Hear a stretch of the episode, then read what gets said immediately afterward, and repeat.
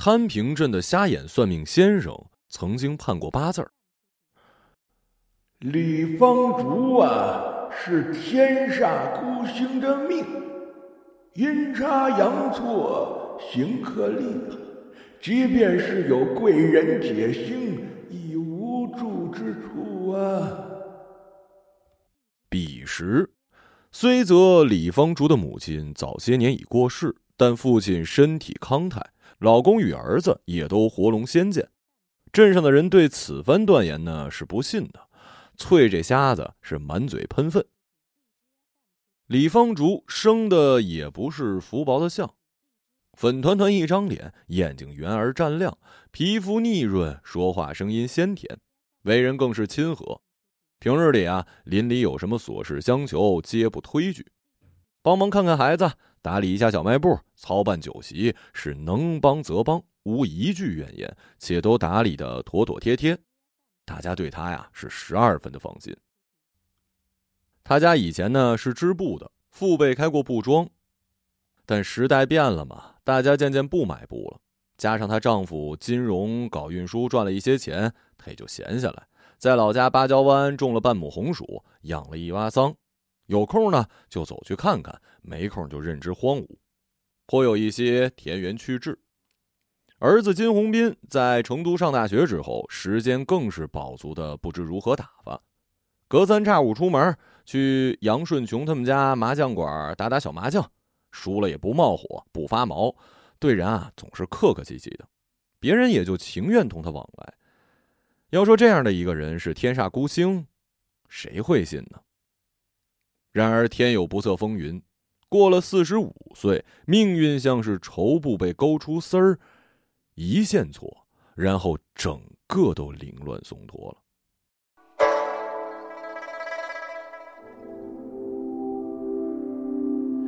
先是老父亲病逝，办完葬礼不久，丈夫在雅安一带出了车祸。运输车在高速上被撞下山崖，失手找不回来。接着，儿子跟同学去野外玩，游泳溺水而亡。苦难像命运这位园丁手里冰封的剪刀，带着难以违抗的歹意，对着他的生活进行着修剪。他真的只剩下孤家寡人了。不知是谁又记起了之前瞎子的断言，既敬畏又有一些阴暗的兴奋。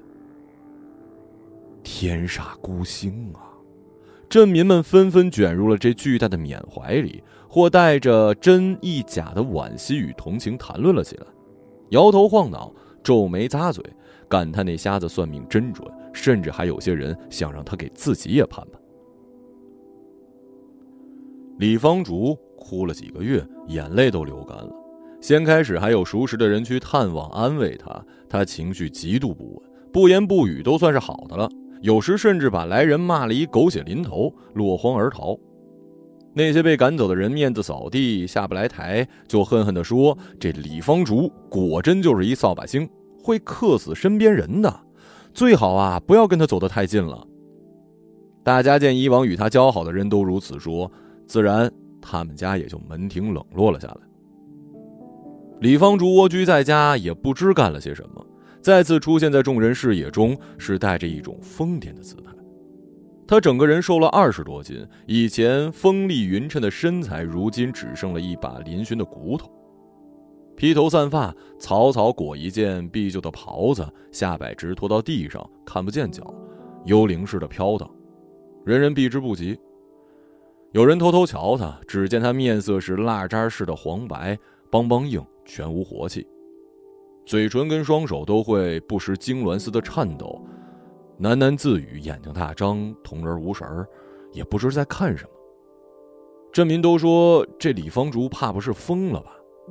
镇上疯子挺多的，多疯一个也没什么出奇。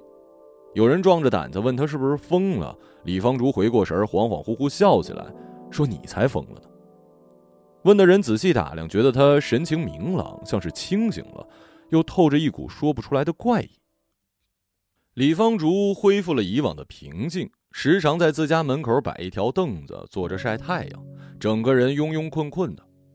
也有人看见他跑到扯渡河的码头边，蹲在延伸入水的石阶上，盯着河水，撕扯鹅卵石间的绿藻，或把一些小蚌壳、小螃蟹托在掌心，轻轻的、细细的唱：“天宫岁月太凄清，朝朝暮暮数行云。大姐常说人间好，男耕女织度光阴。”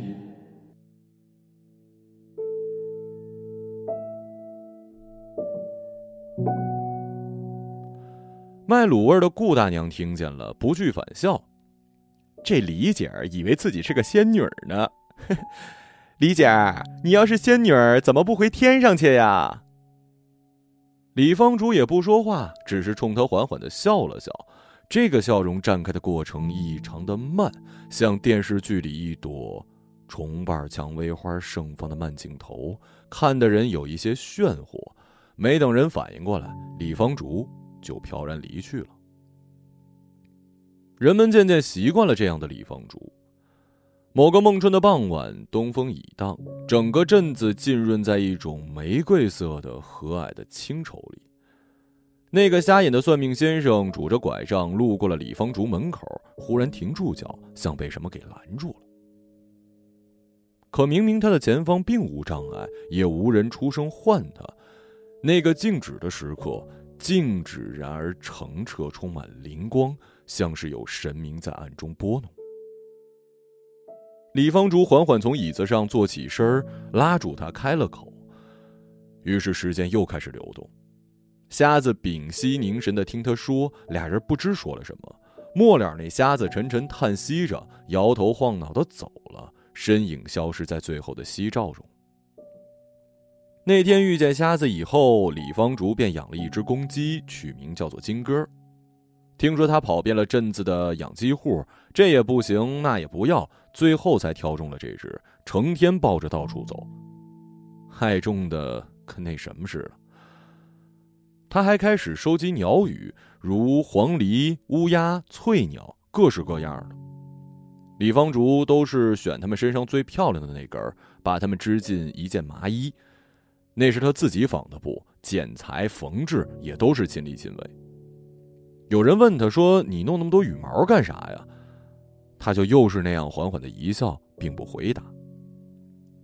有一天，一个调皮的小孩把他的雨衣偷走，披在头上，在镇上跑来跑去，那滑稽的憨态惹得大家嬉笑不止。李方竹抱着金哥走到那孩子面前，叫他把雨衣还给他。那孩子调皮惯了。打着炫目，呲牙咧嘴，做鬼脸，就是不给。李方竹问：“我要给你什么，你才能还给我呀？”那孩子望见他臂上抱的金戈，心想让他杀了鸡也不算什么本事，镇上谁不会啊？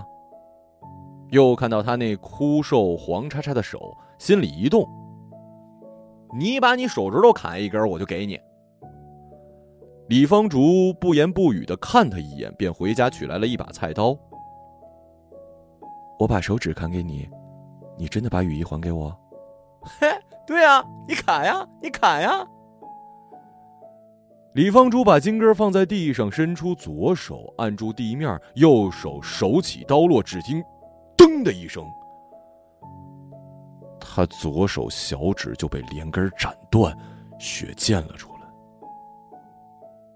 他微微皱了皱眉，左手颤巍巍的拾起那根小指，站起身，递给小孩儿：“你现在还给我吧。”大家本来是看热闹，这时都慌了。那孩子盯着那根血淋淋的手指，瞬间灭了性，吓得哇哇大哭，不知如何是好。最后，大人们连忙把雨衣夺过来，扔还给李芳竹。他捡起雨衣，珍重的抱在怀里，把那根小指扔在地上，便默默回去了。他断指滴落的鲜血在街上晕染开，像是一路的梅花。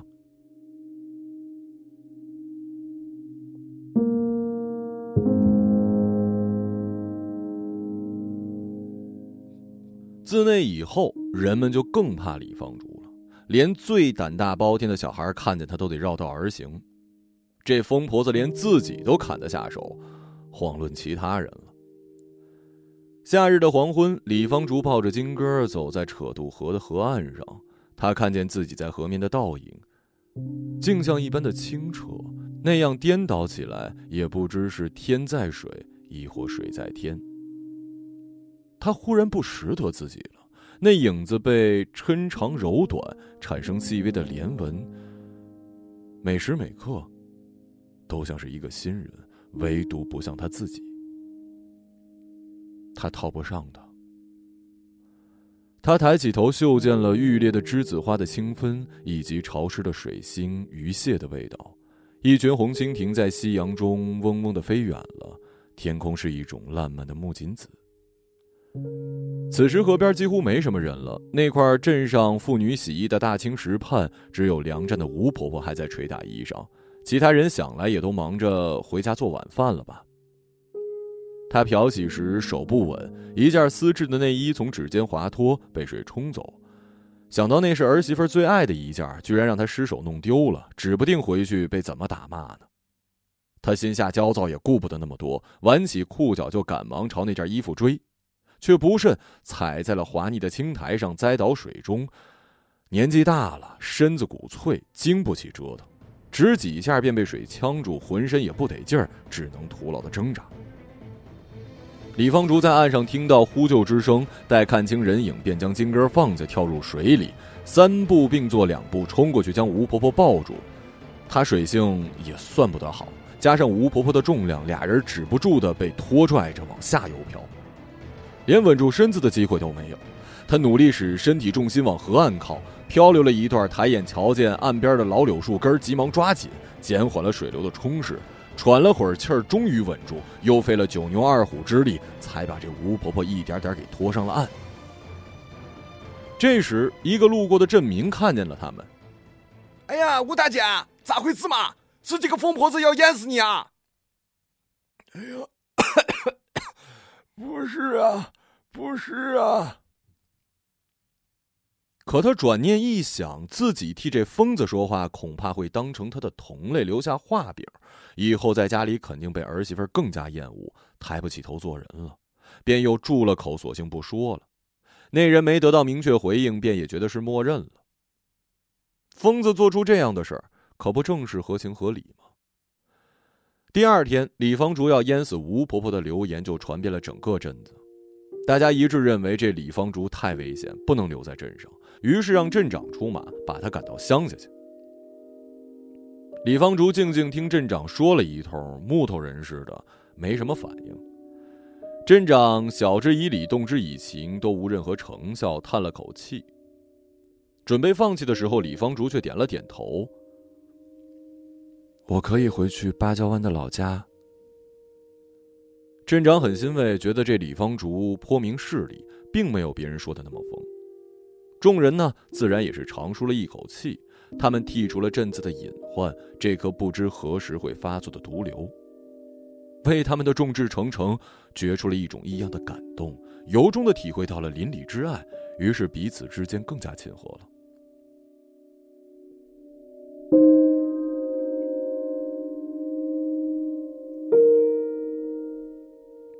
李芳竹在芭蕉湾的老家，只剩了一间土坯房子，已经被政府标为闲置危房，屋顶连遮风避雨都吃力，只留下了残羹断壁。他收拾好东西，抱着金戈，锁上门，就走回了芭蕉湾，住了进去。他也不打理那屋子，只把床拾掇了一下，铺上被褥，有个落脚的地方就行了。芭蕉湾地广人稀。李方竹爱怎么着就怎么着，没有人来多问半句，倒是轻松自由了许多。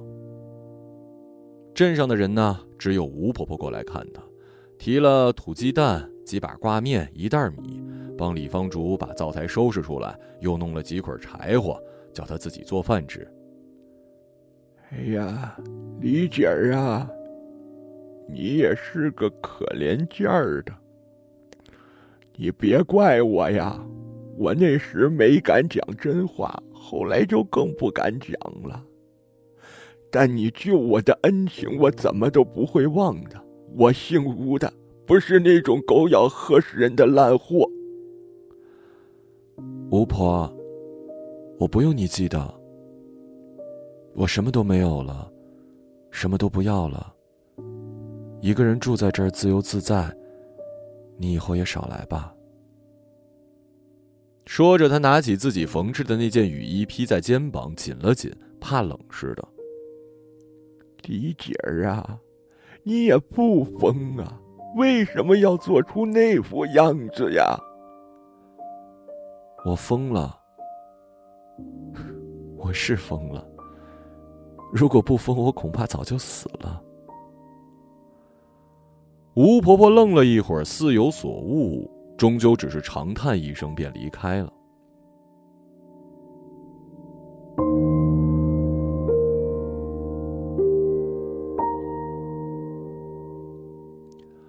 李芳竹孑然一身的生活在山野间，平时没什么人能跟他说上话，他也乐在其中。每天给自己随便做一点饭，然后精心准备金根的鸡食，他也吃饱之后。他们呢，就一起去后面的山坡上玩，收集羽毛，或者去河边坐一下午，看野鸭浮水。吴婆婆仍然三不五时的从镇上来瞧瞧他，给他带些实用的东西，除此之外也就别无他事了。李方竹又把以前那几块地给啃了荒，养了蚕，缫丝织布，剪裁成衣，舍给镇上的乞丐穿，还养了一窝母鸡，生的蛋都送与邻人。有流浪猫狗不请自来，他也不敢任他们在他那间破房子里落窝。他还会给他们准备食物，开始依照药典辨识草药，自己配方，有时还替芭蕉湾的人看诊呢。最开始没人相信他有医术，一个疯子还能治人吗？怕不是药到命除吧？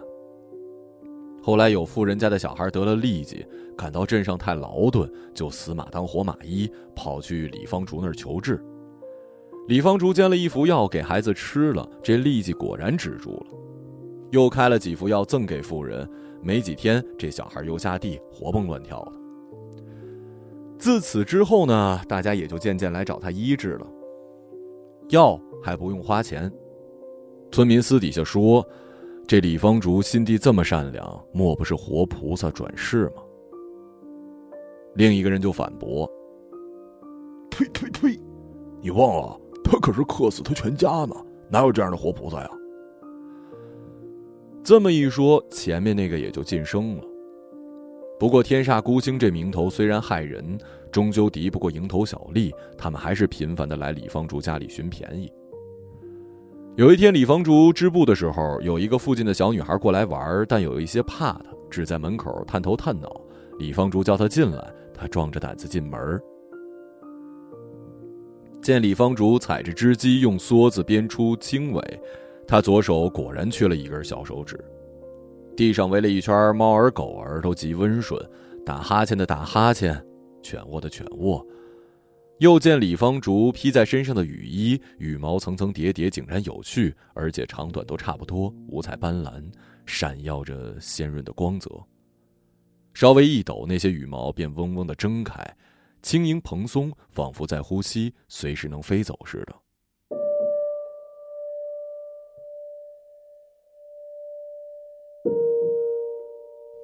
你为什么要穿鸟毛做的衣裳呀？李方竹抚了抚她，动作轻柔优雅，小心翼翼，像是公主抚摸自己出嫁那天要穿的长裙。把它缝好，我就可以飞回天上了。所有人都在等我，我已经浪费了很多时间了。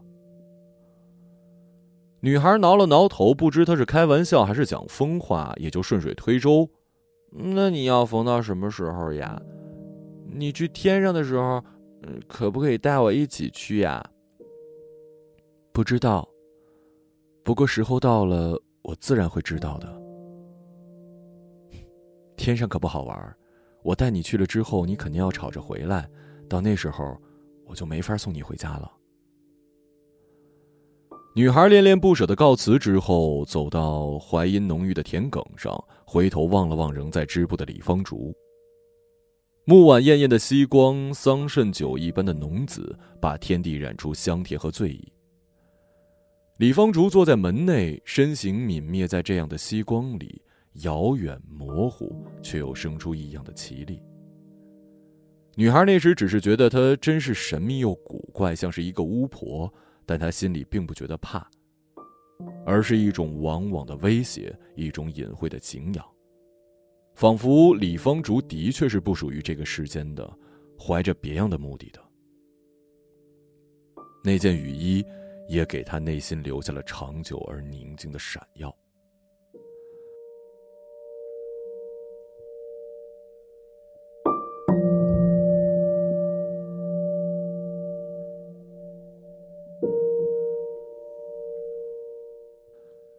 如此过了许多年，李方竹每天吃野果野菜，枕毛席，饮泉水，倒觉得心里越来越空，越来越静，能装下的东西似乎更多了，又似乎只有那么一点儿。也不知道怎么回事这些年他断了一指的左手渐渐失去了知觉，左眼得了白内障，看不清东西，左腿也不灵便。好像从他断了左手一指之后，连带着他整个身体的左边都渐渐被这种缺失蚕食。但他从来不去阻止这些蚕食的过程，因为他知道是阻止不了的，也不用阻止。那个孟春的傍晚，他从瞎眼的算命先生那里得知了一种契约：这个世界在取走他的一切，同时做着偿还。他知道这是代价。并为此感到由衷的欣喜与感激。与之相反的是，他的感官却越来越灵敏。栀子花凋萎的香气，像用旧的一块绸帕子，软软湿在鼻尖儿。橘子熟烂坠裂的黏黏的响动，荷花拆放的淡粉色碎声，入夜时分天际的霞光，从烂漫的紫红变作凝澈的灰蓝。颜色是最为变幻的。微雨的初秋那样轻薄的寒意，像他曾经失去过什么，又怅然无法记起。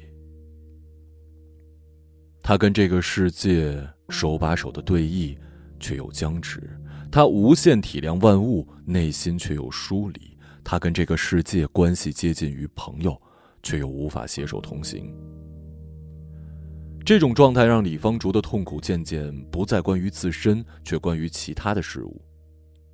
某天，李方竹在山上看到几个芭蕉湾的村民在砍树，一整片的槐树都被砍秃了，白花花的创口亮得耀眼。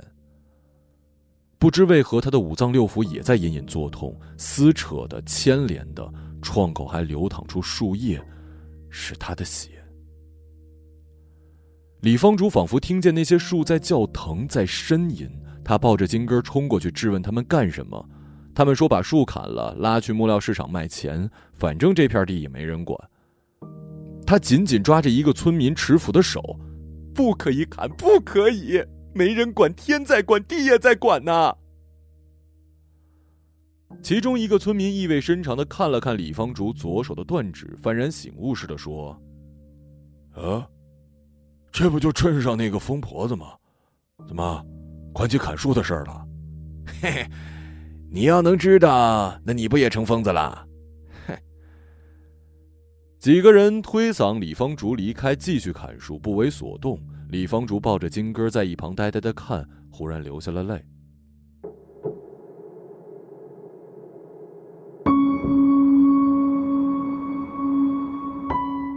几个村民见他这般，先是诧异，然后都笑起来，带着某种宽容的悲悯神情，或许还夹杂着些许的恐惧。李方竹无能为力，抱着金根走掉了。他还是感觉到了疼痛。那些树也曾经陪伴他这么多年，陪他等风将山吹绿再吹黄，看云成雨又蒸发为云。他是把他们当做故人的，如今却都没了。这个世界让他明白，他把他变得柔软、轻盈、无足轻重，就是为了让他能够附着于万物。世界让他与他们那么紧密的联系在一起，就是为了某天斩断这些牵连，就像曾经他失去的一切。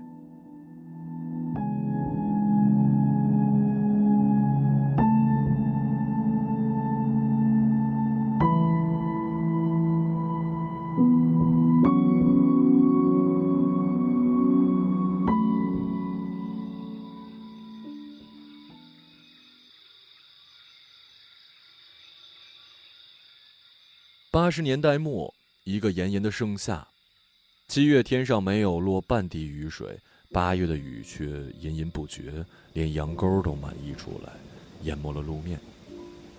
整个世界都被吓得蔫绿蔫绿的，成了一把馊臭的青菜。这天黄昏，李方竹屋里栖居的野猫野狗也不知怎的，忽然一哄而散。平时吵吵闹闹，如今鸦雀无声，让他感到怪异，似乎是有什么事情要发生。入夜之后，不出意外的下起了倾盆大雨，像天公在颠倒来去的炒一锅豆子。芭蕉温的人早早睡了，因为停电。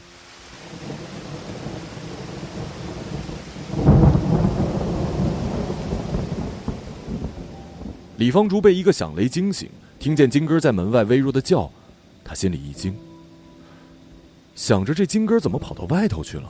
今天一切都不对劲儿，爬起身，踏上草鞋，便出了门。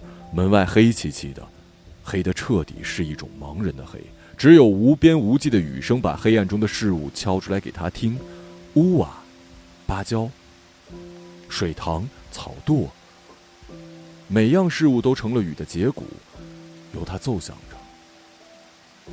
李方竹忽然想起吴婆婆之前给她的东西里有手电筒，她平时根本不用，现在想起来便回身去拿，嘴里还喃喃地说：“金哥，你别乱跑啊，我马上就过来。”我。他摸着手电筒暗亮，往外一照，只见天地间是银晃晃的雨，青柱如边。他把手电筒晃了一圈，瞥见金哥灿黄的身影在小路尽头一闪即逝。他心下着急，快步追上去。这雨下得咬牙切齿，像要把这人世吓出个青红皂白才罢。而这人世间又是多么的黑呀！黑的粘稠，黑的腻软，仿佛每一脚都踩不到实地。平时走惯的路也刁钻的生出了许多心机，让你找不着北。李方竹只能凭着金戈发出偶尔的叫唤辨明方向。他像是一粒玉米种子，整个人被这雨泡胀了，知觉留意开去，捕捉雨中的事物，却更觉得烦扰，像是一种瘙痒，泼扫不尽。也不知走了多久，终于追上金戈，急匆匆俯身把他抱进怀里。拭去羽毛上的水，他终于松懈下来，这才有了闲心，借着手电的微光看清，自己是来到了张家滩的大坝附近。这张家坝就在芭蕉湾上游，结合拦水，让下游有了灌溉水源，也让扯渡河能够行船。水库还用来养鱼，每年夏天也有好多小孩在大坝上玩，可谓是造福一方百姓。李方竹站在黑暗的雨中，听见大坝发出隆隆的声音，感到害怕，是一种发自生命深处对天地本能感到的一种害怕。因为他们压倒性的力量，你永远不能真的懂他们在蓄谋什么。他们与你，永远是未知的。他握紧手电筒，往大坝上试探的走了几步，发现脚下的震动越发剧烈。大坝中央一条裂缝越来越大，像是一张血盆大口就要张开，露出森森的白齿。这条裂缝几年前就有，但当地人不当回事儿，觉得是政府的工作，而政府觉得没人反映这问题，也就省心省力了。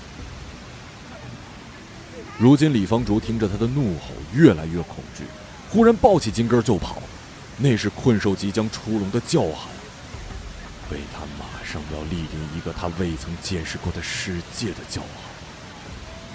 李方竹懂他，他要跑回镇上，跑回那个自己久已无人居住的家，那个空巢去躲起来。镇在河的另一边，地势较高，水淹不到那儿去。但他跑了几步，就想起来了：那芭蕉湾的村民呢？还有芭蕉湾之后的宝华寺呢？那儿还住着很多人呢。他咬咬牙，终究不忍心调转头，在雨里飞奔，找到最近的一户人家，砰砰敲门。主人出来，见到李方竹这副惊魂未定的模样，又是恐惧又是恼怒。李方竹，你大半夜发什么神经啊？张家坝，张家坝要垮了，快跑！说完，他便不再停留，继续奔向下一家。这家人心里本来道李方竹这疯婆子真是疯到底，但转念一想，这雨下的确实有些太凶狠，让人隐隐有一些担忧。而且这李方竹虽然看着疯，但平时芭蕉湾的人谁不是心安理得，甚至是恬不知耻的受惠于他呢？心里弯弯绕绕、忐忑难安，终究叫醒了丈夫跟孩子，收拾好值钱细软，把牛啊、猪啊从圈里吆喝出来，冒着暴雨，往芭蕉湾地势比较高的三里坡上跑。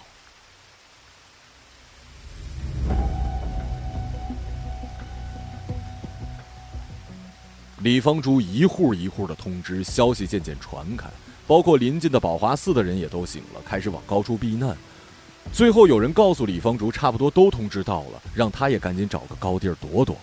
他这才想着往回走。不远处的张家坝发出了一声喘息式的低吼，随即有什么东西碎裂了，坍塌了，汹涌的呼啸而来。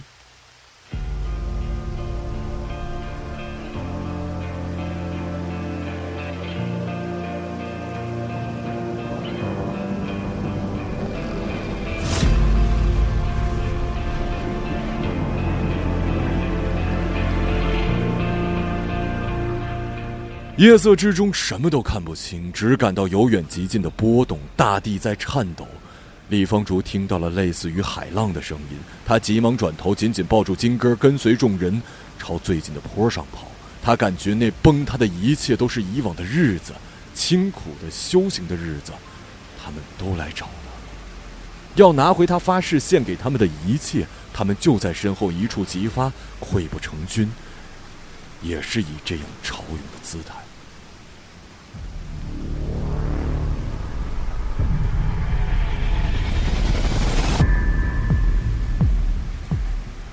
喧杂吵嚷之中，他听到了一声尖利的呼救，是从身后的扯渡河边传来的，像一根冰针凉凉的刺进耳内。听声音是个小孩儿。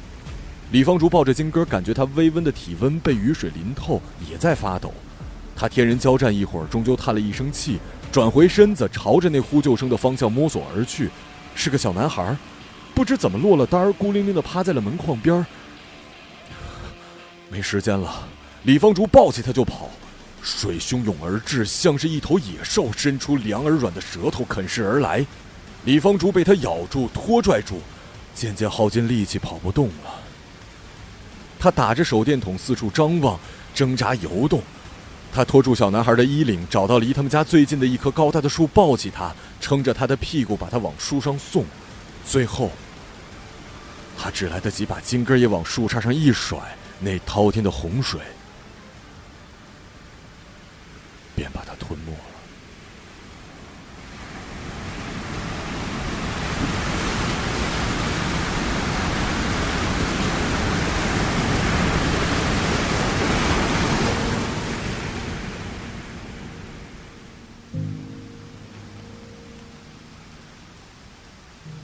他在黑暗的水中载沉载浮，不知要飘向何处。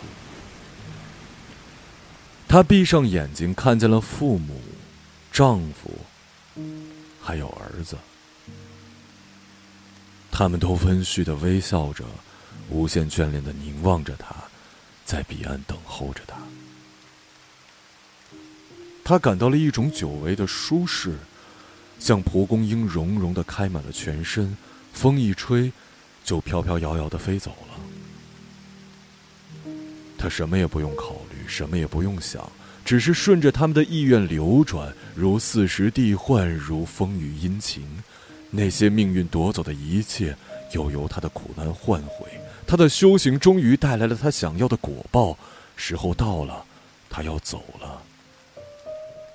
他轻的像是一根羽毛。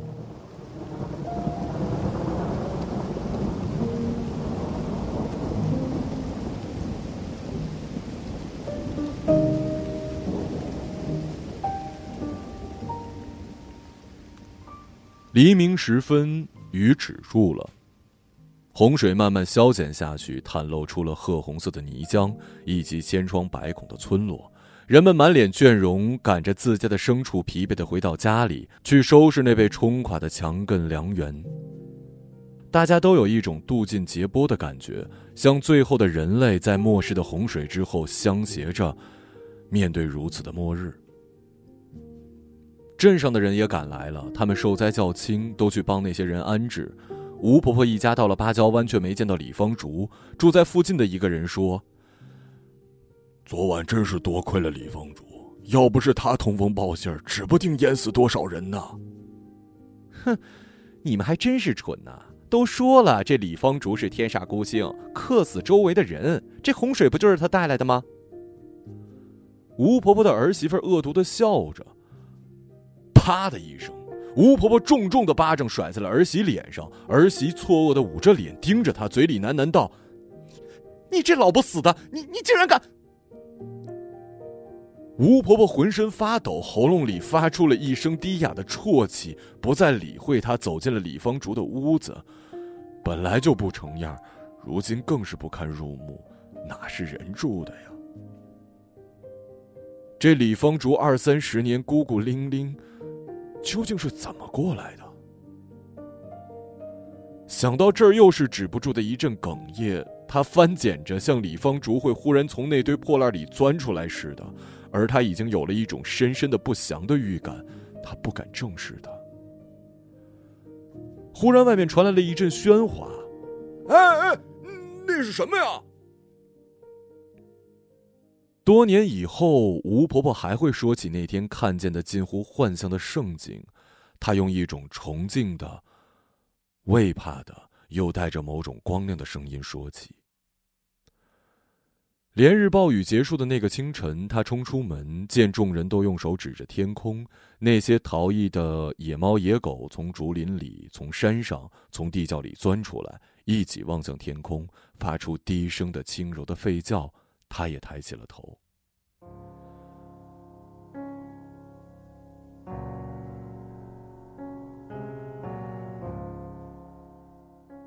云集的琉璃青的天穹之下，漂浮着一样东西，还在缓缓上升、舒展、玄武。那是，那是李方竹的雨衣呀！吴婆婆失声惊呼：“它是如此轻盈，如此鲜亮，每一片羽毛都在微微的嗡动，绿的像是春山萃取的一捧青，红的像是艳丽的血，黑的似婴儿的眼瞳，白的如同天地最初的那片雪。它像一朵云，像一束光，像这个尘世所有的东西，也像不属于这个尘世所有的东西。”他就这样俯瞰着人间的种种疮痍，姿态悠扬，高岛出尘，不经意的路过，然后便一往无回的逝去了。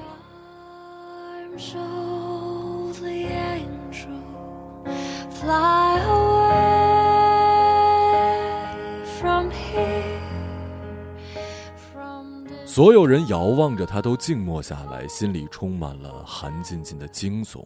像被一双冰做的手，一双神明的手俯视过，他们也都知道，他来过了，为他们所见，为他们所弃，为他们所瞻仰，为他们所遗忘。只剩那个孩子抱着公鸡攀在一棵槐树上，纵声大哭，他哭声嘹亮，孤独颤抖，仿佛是送给谁的悲酸的挽歌。一遍又一遍，无休无止，回响在芭蕉湾的上空，回响在这荒寂如一具蝉蜕的世界里。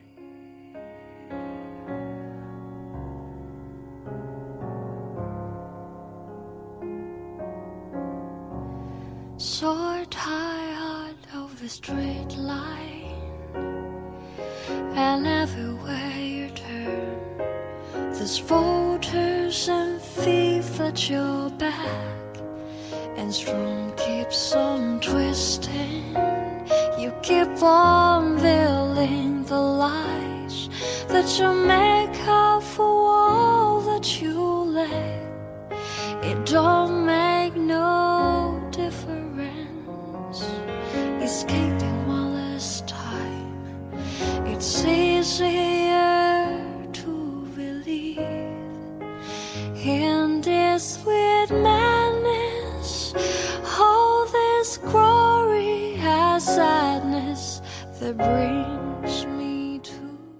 一个朗读者，马晓成。